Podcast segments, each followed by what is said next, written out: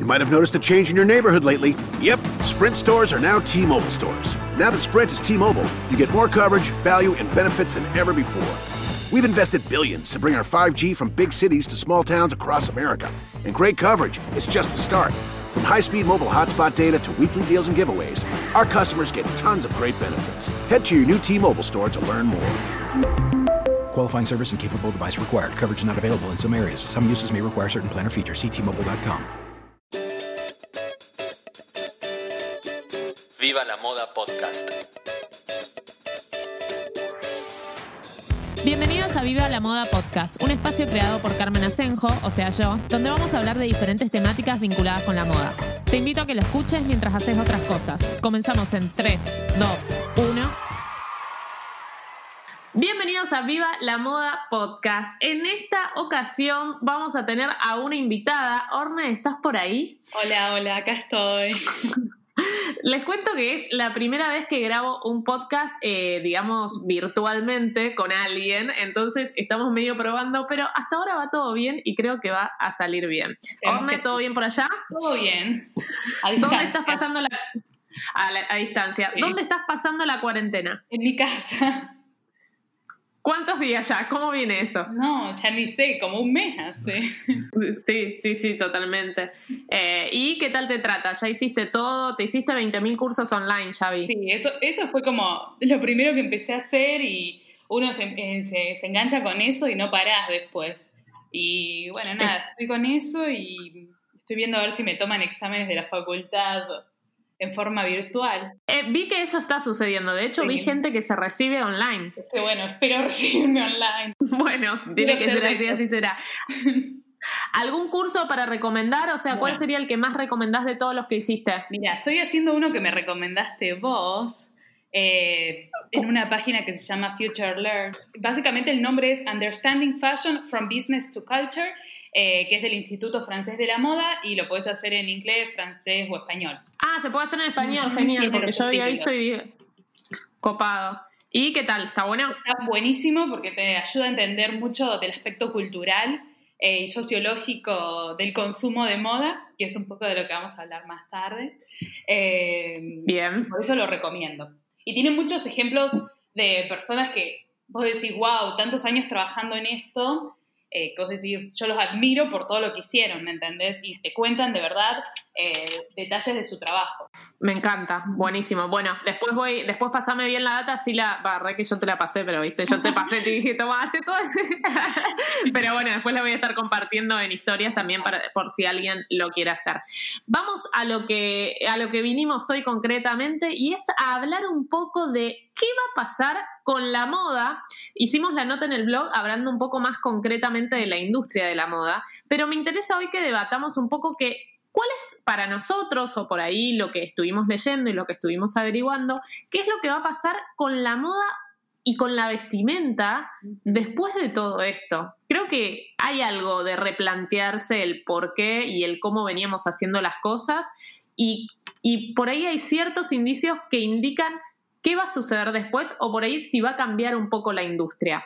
Eh, Orne, contame un poco lo que, lo que estuviste investigando sobre industria en general, tipo lo, lo que está vinculado a los comercios, a las marcas, qué están haciendo las grandes marcas, qué están haciendo las marcas más chicas, contame. Bueno, es así. Eh, sabemos que desde que se expandió el coronavirus por todo el mundo, obviamente todos entraron en cuarentena. Eso que provocó que tuvieran que cerrar los comercios. Y en base a eso, la sociedad dejó de consumir o consume menos. Y ahí vemos ya un primer cambio, donde vemos que los consumidores pasan a estar mucho más presentes en lo que es eh, las redes sociales y el consumo online. Ahí ya vemos un pequeño Bien. cambio que nos va a ir afectando a nosotros.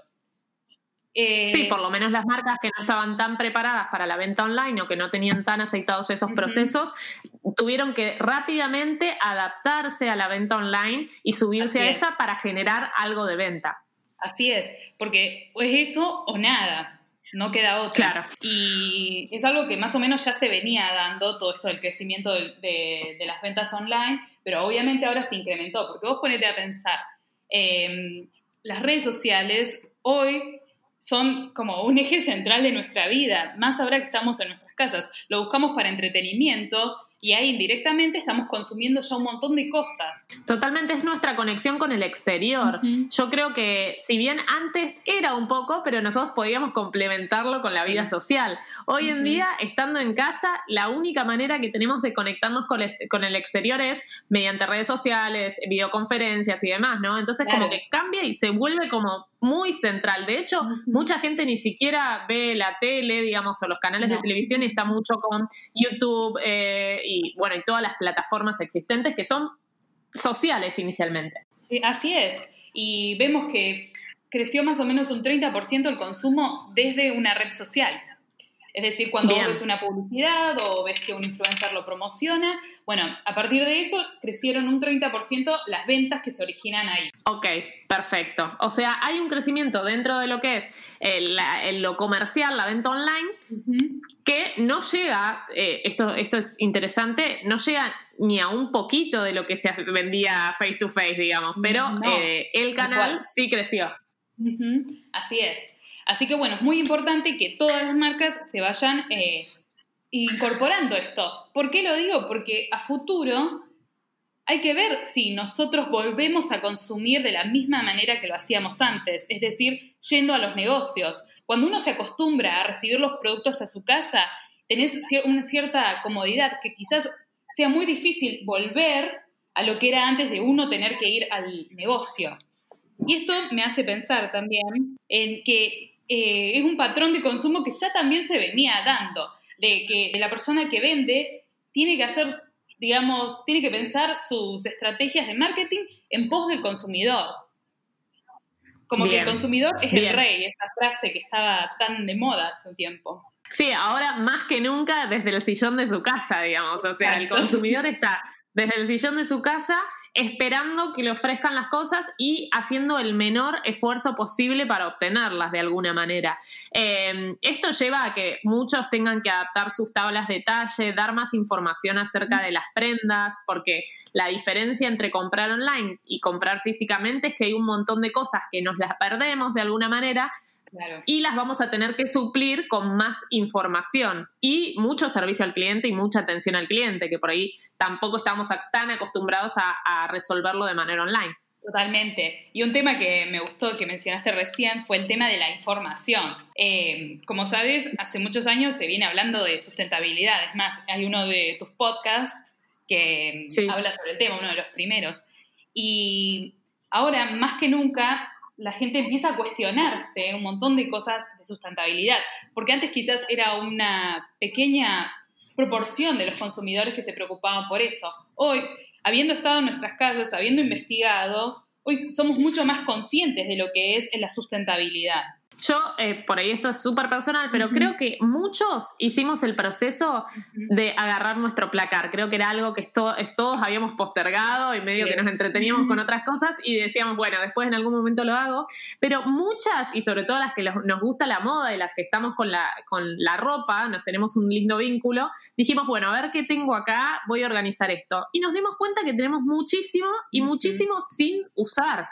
Entonces, esto sumado a que hay mucha incertidumbre en lo económico y no sabemos cuál va a ser nuestro ingreso a futuro, es cuando empezamos a replantear y decimos, ok, si voy a comprar algo, voy a comprar algo que realmente use, que no me salga ni demasiado caro de ninguna manera, digo, caro, que algo puede salir caro porque es de mala calidad y me dura un día, eso también es caro, digamos, o puede salirme caro porque no justifica la utilidad, digo, o sea, si yo compro algo de extremado lujo que lo puedo conseguir en algún precio más económico y una calidad similar, tampoco le encontramos demasiado sentido. Por ahí había leído un poco eso, como que las grandes marcas de lujo y los y, y, digamos en la compra de la marca por la marca en sí pierde un poco de sentido en estos momentos. Sí, y sí, porque uno tiene otras prioridades hoy.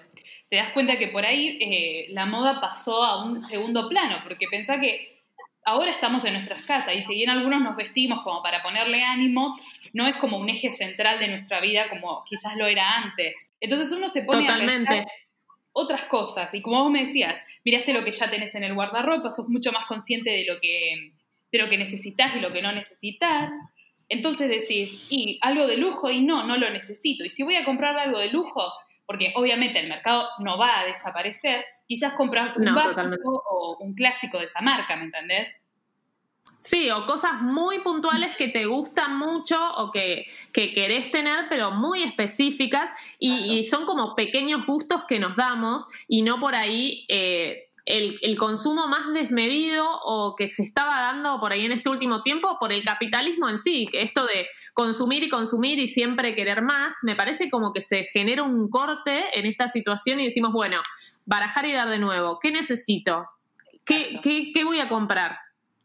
Y sí, y como respuesta a eso, yo pienso que vamos a volver un poco a lo que fue en otra época, cuál era el fin de la moda, que era, va, de la ropa en general, eh, protegernos frente a distintas actividades. Por ejemplo, el barbijo y los guantes hoy son un must have para salir de tu casa. El accesorio eh, de moda de esta temporada otoño-invierno claramente van a ser los barbijos tapabocas y los guantes. Eh, tenemos nuevos accesorios inesperados si ti- nos tienen que preguntar cuáles son las tendencias de este otoño-invierno. Por ahí sí, plantear la, la- la vestimenta no tanto por eh, adorno, sino más por utilidad y, y si lo hacemos por adorno, o sea, si, si nos vestimos con prendas que nos gustan, va a ser más para uno que para el resto. Siento como que eso está bueno también porque muchas veces nos vestimos para el otro y en estos momentos en donde el otro no está físicamente, el otro no me ve tanto, nos empezamos a escuchar un poco más y a vestir un poco con lo que nos gusta a nosotros, que eso que me parece algo muy positivo. Y sí, es algo nuevo que nunca vivimos. Nunca vivimos y por ahí muchos lo, lo- lo teníamos como medio callado Sí. y ahora es donde nos empezamos a escuchar un poco más. ¿Te pasó eso de decir, uso esto porque capaz que no me animaba a salir a la calle, pero como me quedo en casa, lo voy a Sí, usar? Es la oportunidad. Por ejemplo, por ahí tenés un vestido que te queda muy corto como para salir a la calle y bueno, usalo ahora. Claro, sí, te- te- como que empezás a habilitar cosas que antes no. Y creo que se, se, eh, a mí me pasó como que empiezo a ver, eh, a seleccionar las prendas con las que más cómoda me siento. Creo que la comodidad, siento que hoy es el, el motivo por el cual me he visto, digo, es el... Es el primer, lo que quiero cumplir con la vestimenta, digo, no voy a vestirme, digo, zapatos no voy a usar, en mi caso, ¿no? Sí, sí, sí. Eh, estoy descalza casi todo el día o con medias o pantuflas. Eh, o sea que tacos, No, un besito y no sé si, No sé si y no sé si volveré. Algo como ¿viste? el, corpiño. El corpiño, eh, son todas estas cosas que decís, acá empezás a decir, che, ¿por qué está usando esto? Sí, sí. Corpiño, un besito. Eh, bueno, en mi caso, maquillaje, yo nada, nada en todos estos días. Yo también aproveché Eh, para dejar el maquillaje. Después, eh, ¿qué otras cosas? Como que nos empezamos a liberar de un montón de cosas y empezamos a decir, bueno, me voy a vestir por comodidad. Que sí, vos te pones a pensar el ejemplo del taco. ¿Por qué lo usabas? No sé, porque Sí, sí. socialmente era una construcción, algo que estaba aceptado eh, o exigido por la sociedad, pero en realidad no lo necesitamos y es súper incómodo. Totalmente. A ver, es, eh, es un podcast que tengo pendiente ese. Pero la realidad es que sí, empezamos a replantear un montón de cosas y como la premisa fundamental de la vestimenta hoy en día es protegernos y hacernos sentir cómodas. Por lo menos creo que esos son los dos pilares que, que noto o que estoy preguntando y, y es la respuesta que me dan. Y sí. Orne, ¿qué crees? Eh, bueno, las grandes marcas están, están haciendo mucho barbijo, están de- eh, en este momento volcándose a, ayudar y a colaborar Sí, a la Me pandemia, hiciste ¿no? eso también. Que, Ah, sí. que, que también hicieron un cambio de lo que estaban produciendo hasta el momento. eh, dejaron de hacer quizás ropa o artículos de belleza y empezaron a hacer alcohol en gel y barbijos. Y eh, en un primer momento uno puede pensar, y sí, es una estrategia de marketing para ellos seguir posicionados y cuando todo vuelva a la normalidad, la gente acordarse de quiénes hicieron eso. Pero también es una necesidad, porque si te pones a pensar, si digamos, nosotros como sociedad no, no sobrevivimos, no subsistimos, ellos después tampoco van a tener nadie a quien venderle. Vender. La pregunta es, ¿es- ¿las marcas, las grandes marcas, están cobrando o no? O sea, están No. haciendo todo de manera solidaria el- el- la producción. Por ejemplo, el, el VMH de Dior empezó a hacer el alcohol en gel, un montón de diseñadores destinaron sus fábricas a hacer los barbijos.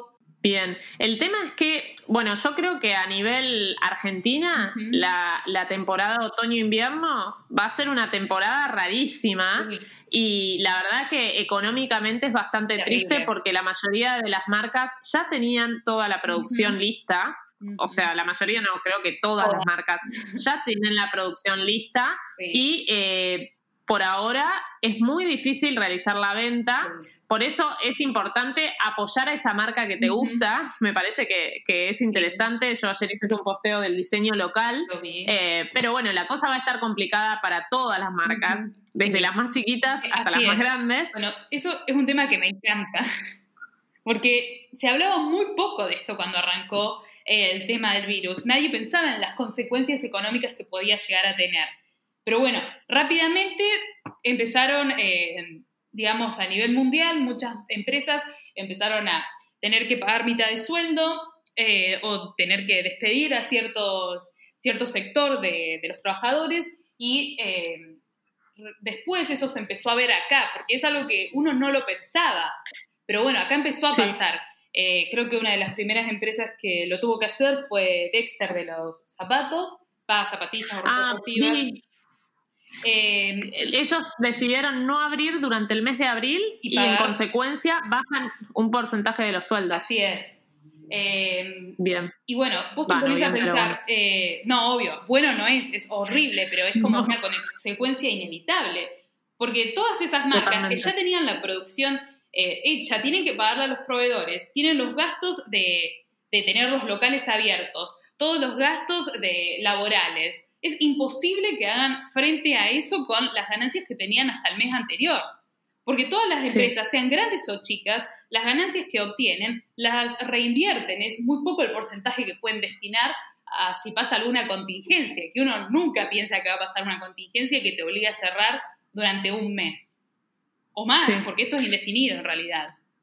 Sí, y la realidad es que en Argentina, por lo menos, el tema de los envíos todavía no está permitido. Muchos la- lo están resolviendo Sí. dentro de las ciudades. Con, con cadetería y demás, que eso sí, pero a nivel país, o sea, no se puede generar un volumen de venta Muy alto grande, claro. online como para, como para poder solventar esas grandes estructuras que tienen muchas marcas Muchísimas. y o, o más pequeñas que tampoco, digamos, se genera a ese, ese ingreso. A todos por igual, porque ya sea que seas grande, te afecta en un volumen más grande, pero sos una empresa chica y te afectan de la misma manera.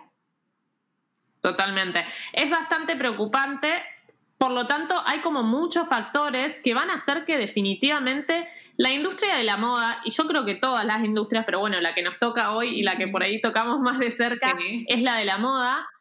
Eh, y está bueno sentarse a pensar un poco o replantearse un poco el por qué nos vestimos. El, el podcast anterior justamente hablé un poco de eso, del por qué nos vestimos y empezar a replantearse un poco eso y empezar de nuevo de cara a, a esto que va a venir después que mucho no sabemos qué es.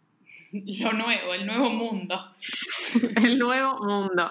Pero bueno, me pareció súper interesante poder debatir esto. ¿Alguna otra cosa que hayas escuchado, que hayas visto? Yo por lo que estuve leyendo se habla mucho de esto, de, de acelerar el proceso de sustentabilidad en las marcas, como que era algo que lo veníamos manejando en Sí. agenda a nivel moda, pero que no se le estaba dando la importancia suficiente y creo que la pandemia va a ayudar de alguna manera a que la gente se concientice con respecto a esto sí. que eso me parece algo bueno. Eh, y por lo tanto, si la gente es más consciente, las marcas también lo van a hacer y van a generar productos de ese estilo. sí. Eh, creo que ese es un cambio positivo que se va a dar. Eh, no sé si leíste o averiguaste alguna otra cosa que, que quieras comentar, así como que vos crees que va a pasar luego de esto con la moda. Bueno, en cuanto a lo que decías vos, me pareció que agregar a eso que este vendría a ser como el- lo que faltaba como para terminar de tomar esa decisión de cambiar de una moda como el de consumismo que teníamos hasta ahora a una moda más sustentable. Me parece que esto como que vino a obligarnos a tener que cambiar. La muerte del fast fashion para Así es, siempre. Sí. Y sí. Eh, Es, es un poco eso, ¿no? Eh, otra cosa que escuchaba es que, bueno, el fast fashion tiene que ver mucho con grandes empresas subcontratando otras empresas en países subdesarrollados a costos muy económicos. Ahí está el documental de True Cost, que está Sí. bueno para verlo. Pero bueno, también se empezó a ver cómo las grandes empresas, que justo vos me mandaste el otro día eh, eso, cómo empiezan a dejar en banda, que es un poco esto lo grave de, de- del fast fashion, ¿no? Y lo grave de, de prendas no sustentables y de una industria no sustentable. Porque de un día para el otro, algo que se hacía, digamos, contratar a grandes empresas para que hagan sus prendas, de repente se les dice no va más y toda esa gente que dependía de ese ingreso, Exacto. digamos, deja de recibir un ingreso con el que vive. Entonces, eso es una gran consecuencia del fast fashion y que Sí. ya la estamos viendo y que va a traer peores consecuencias en adelante. Por eso es importante entender que, que el fast fashion es barata la prenda, claro. pero barata para el que la compra, no para el que la produce. Claro, y decía que era, era la consecuencia que produce en las personas que hacen la ropa es mucho más alta que eh, en donde se vende, porque los salarios que cobraban esas personas son tan bajos que no les permite subsistir durante mucho tiempo. No sé si se entiende. Y ahora ni siquiera, sí, sí, o sea, ni siquiera van a contar con ese pequeño ingreso Claro. y, y estas son decisiones que se hacen eh, sin otro. tener en cuenta por ahí. Sí, de un día para el otro y sin tener en cuenta que detrás de la producción y de los costos baratos hay personas que viven de eso. Claro. Entonces, me parece que la sustentabilidad no solo va a venir de la mano de, de prendas ah, eh, que van a durar más tiempo, de géneros eh, mejores, sino también de ser un poco más conscientes del capital humano que hay detrás de el que produce esas prendas, del que genera eso, y de- de ser un poco más, o tener un poco más de empatía con eso, creo que va por ahí. Desde el punto de vista laboral, digamos. Laboral, social, totalmente. Eh, pero bueno, creo que eso es un poco nuestra conclusión. No sé si, si se te ocurre algo más. Eh, y podemos hablar un poco del tema de que ahora quienes quieran vender van a tener que apostar más a un a lo creativo. Porque bueno, Totalmente. algo que estaba leyendo es que si, si podíamos tomar, bueno, ahora viste que China ya está saliendo de todo esto, si podíamos tomarlo como ejemplo para ver cómo, cómo avanzaban ellos.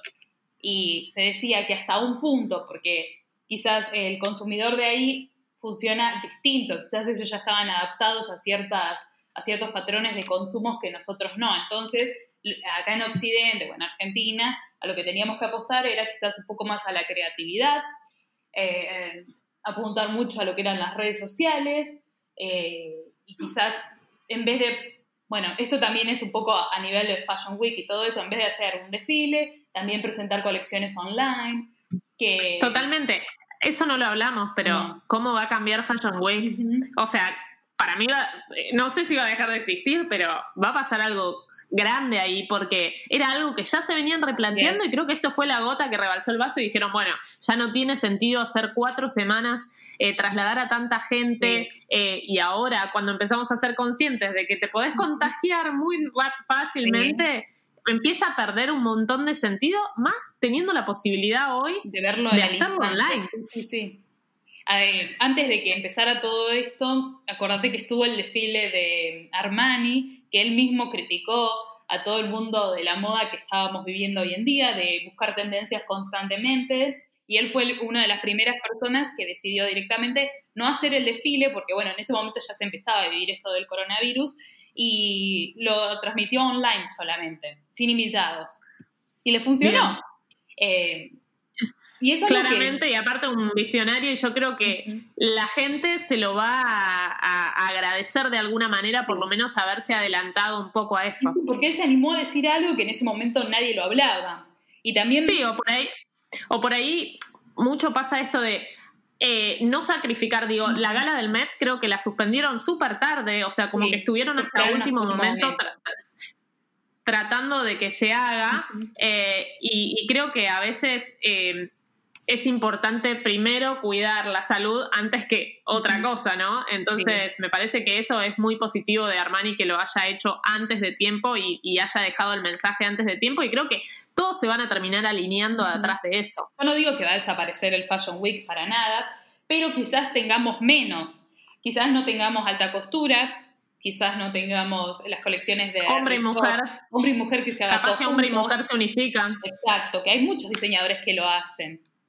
Y está bueno. ¿Ya hay muchos que lo hacen? Sí, hay muchos que Totalmente. lo hacen. Eh, o te ponen algún look de hombre ahí en el medio de la colección de mujer.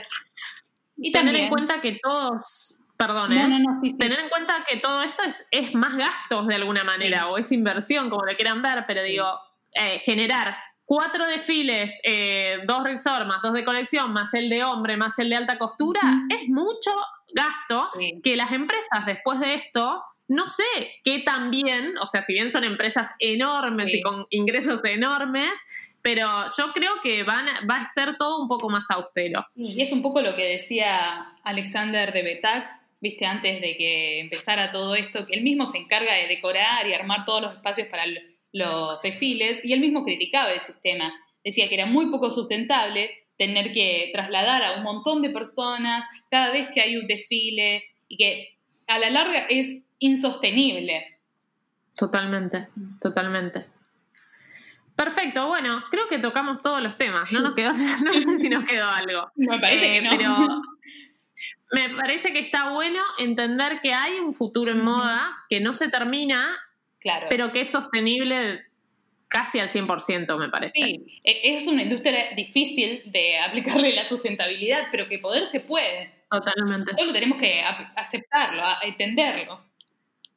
Ah, y esta, esto quería hablar. A Ay, re que se copaba. Eh, ¿Qué va a pasar con las tendencias? Porque a mí me pasa que yo veo de repente gente hablando de tendencias que Ay, no lo me puedo cuesta hacer. un montón, me cuesta un montón, no Y sé qué digo- decir, porque Digo, eh, leo gente diciendo, este invierno se va a usar tal cosa, y yo digo, ¿qué me están hablando? Este invierno se va a usar como dijimos antes, lo- los Sí. barbijos y los guantes, o sea, es muy difícil. Tengo algo con las tendencias que cada vez me pasa, que siento que ya son cada vez más cortas, cada vez más Sí. rápidas y pierde un poco de sentido porque ya no siento que haya algo específico que Sí. no se use. Siento que todo-. Todo, claro, todo se, todo se repite. Entonces, eh, todo se repite y creo que lo importante hoy en día es el estilo personal y no tanto alguien esclavo de las tendencias. Me parece que va más por ahí la nueva tendencia. Y creo que la pandemia o la cuarentena nos ayuda a encontrar ese estilo personal. Sí, Entonces, ¿qué, crees que va a pasar con las tendencias o, o- o qué vamos a hacer con esto? A mí me pasa un poco como vos. Yo soy fanática de encontrar tendencias, hablar de las tendencias, lo que no quiere decir que yo me sume a todo. Pero me encanta hablar Totalmente. tema. Pero ahora siento que, ¿qué voy a decirte a vos de usar una tendencia si no sé cuándo voy a salir de mi casa? ¿Me entendés? Aparte, vamos a salir, capaz que salimos así de a poco, no te vas a ver con nadie. O sea, ¿quién va a ver esa tendencia? ¿Me entendés?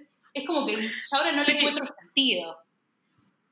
Sí, sí, pierde un poco de sentido. ¿Pierde un poco de sentido la moda sin la mirada del otro? Sí, porque la moda es comunicación y es Exacto. expresión. Exacto. Pero lo importante es que esa comunicación y expresión la hagamos con nuestro consentimiento, digamos. Empecemos a, a- a realmente construir nuestro mensaje con la moda. Y me parece que para eso no necesitamos ni seguir tendencias, ni comprarnos todo lo último, ni, ni hacer nada, digamos, no necesitamos nada que no tengamos en casa. Me parece que es un poco ese el mensaje. Y eso es como lo que se nos abrió en la cabeza a todos, o por lo menos a los que estamos en moda, y decimos, bueno, ok, barajar y dar de nuevo. Vamos a empezar de nuevo y a construir de nuevo la visión de la moda. Por lo menos eso me pasa a mí y por eso quería que charlarlo con vos porque sé que también te estás tomando el tiempo para reflexionar y para aprender un montón de cosas. Eh, bueno, Orne, eh, te remil agradezco. Quedaron 28 minutos, o sea, el que nos está escuchando literalmente hace media hora, no sé si nos odia o nos ama. No, no. A partir de ahora Eh, sabe cómo sigue la moda. Claro, pero por ahora tiene unas pistas por lo menos. Pero bueno, te remil agradezco. Espero que sigas pasando lindo la cuarentena. Ahora me voy a poner a hacer el curso que te recomendé, que no hice, pero vos sí, así que ahora me voy a poner a hacer eso. Eh, voy a hacer unas recomendaciones de libros en estos días, porque tengo varios en casa. Que creo que los libros es algo que se pueden comprar y que están llegando, por lo menos Sí, sí, yo, Mercado llegaron, Libre, me llegaron. entregaron. A mí también. Así que eh, después voy a hacer algunas recomendaciones de eso. Y, y bueno, nada, muchas gracias, Orne, por haberte sumado. Haremos nuevos, me parece que me gusta el formato este de charlas compartidas. eh, creo que se, se generan eh, más cosas y más, más entretenidas. Gracias, Orna, de nuevo. gracias a vos. Y gracias a todos los que nos escucharon hasta recién. Eh, espero que les haya gustado y nos vemos, va, nos escuchamos en el próximo. Chao, chao. Chao. Viva la Moda Podcast. Dunkin' is putting a whole new spin on pumpkin at Dunkin' with our new pumpkin cream cold brew. Smooth, bold cold brew topped with velvety pumpkin cream cold foam made with cinnamon and nutmeg spices. And there's more pumpkin for you to love, like the delicious fall classic, our pumpkin spice signature latte. Rich espresso topped with whipped cream, caramel drizzle, and cinnamon sugar. That's how we pumpkin at Dunkin'. Sip into the fall season with the $3 medium pumpkin cream cold brew or pumpkin spice signature latte. America runs on Dunkin'. Participation may vary. Limited time offer. Exclusions apply. Valid on pumpkin spice signature latte only in all cold foam cold brew.